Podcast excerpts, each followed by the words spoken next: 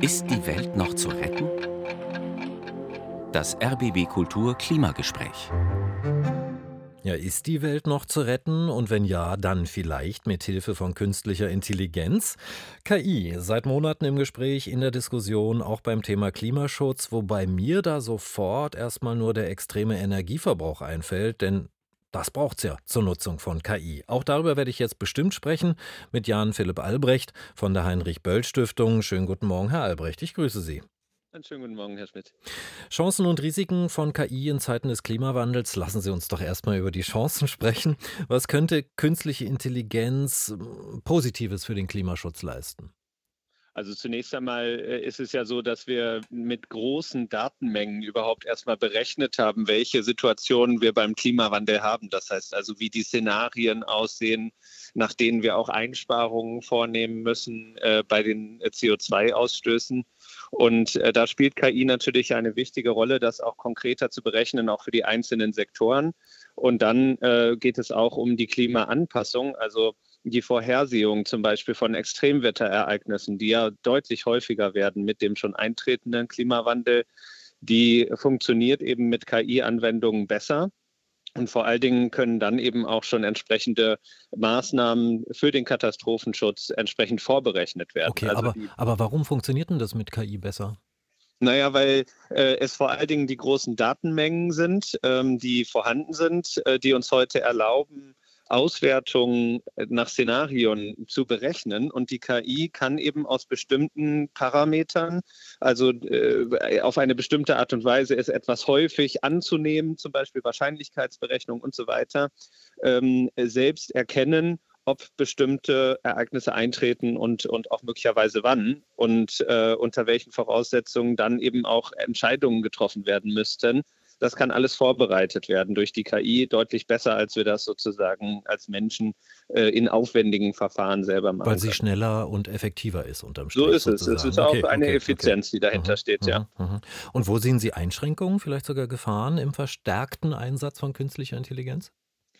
Also es ist wie bei allen Technologien und Innovationen so, dass auch die künstliche Intelligenz natürlich sowohl Chancen als auch Risiken birgt. Und die Frage, was äh, sozusagen stärker zutage tritt, vor allen Dingen an der Frage hängt, äh, wie setzt man diese Technologie ein? Das heißt, die Technologie an sich ist eigentlich nicht das Problem, sondern der, die Form des Einsatzes und der Zweck natürlich wenn zum Beispiel jetzt KI eingesetzt wird, um fossile Rohstoffe äh, besser zu finden und zu erkennen und zu fördern oder wenn es dazu führt, dass wenn wir unseren Verkehr besser organisieren im autonomen Fahren mit KI-Technologie, dass dann am Ende mehr Individualverkehr äh, mit höheren Energieverbräuchen auf der Straße ist, dann hat das natürlich gegenläufige Effekte, die auch ein Risiko für uns in der Entwicklung darstellen. Also das Entscheidende ist tatsächlich das Ziel, wofür man KI tatsächlich dann einsetzt. Ganz genau. Und ich glaube, das ist eben auch eine Debatte, die gerade intensiv geführt wird, wo gesagt wird, auch im,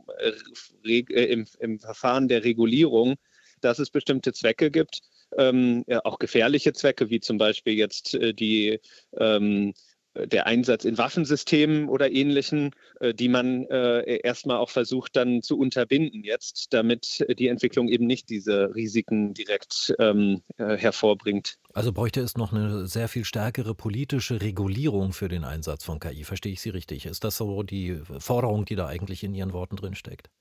Ja, das ist auch tatsächlich was schon passiert. Also mhm. sowohl die Europäische Union als auch äh, andere Länder wie die USA haben Regulierungen jetzt vorgelegt, mit der sie diese Risiken eindämmen wollen. Da gibt es unterschiedliche Aspekte, äh, auch vor allen Dingen die Frage, äh, bei sogenannten Foundation Models. Das sind also KI-Technologien, die man für ganz unterschiedliche Zwecke anwenden kann, so wie ChatGPT eben auch für ganz viele Zwecke zu verwenden ist. Das ist ja diese Texterstellungs-KI, äh, wenn man so will.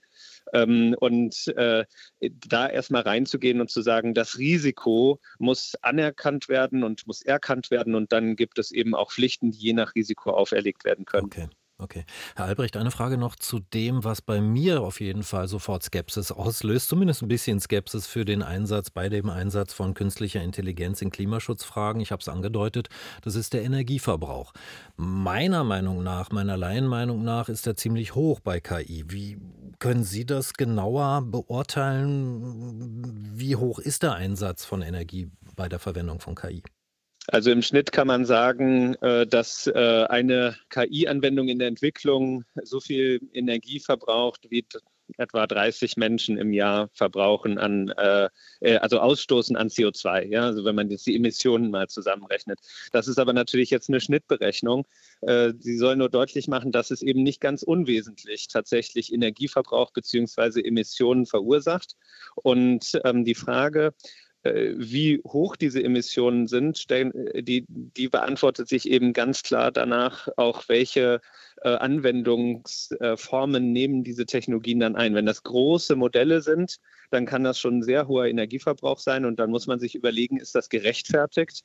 Etwa indem diese Technologie dazu beiträgt, die Emissionen an anderer Stelle deutlich runterzubringen. Okay. Das muss man aber natürlich als Politik auch im Blick behalten, weil ansonsten die Verbräuche deutlich in die Höhe schießen. Wir haben jetzt schon eigentlich die Klarheit, dass fast die Hälfte unseres gesamten Energieverbrauchs auf die ähm, digitale IT-Infrastruktur und solche Technologien sozusagen draufgeht, wenn man ja. so will. Also auch hier wieder entscheidend, wofür wird künstliche Intelligenz ganz gezielt eingesetzt. Herr Albrecht, ich danke Ihnen sehr für das Gespräch. Dankeschön.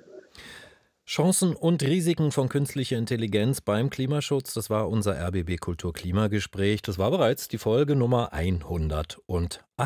Können Sie nachhören auf unserer Internetseite.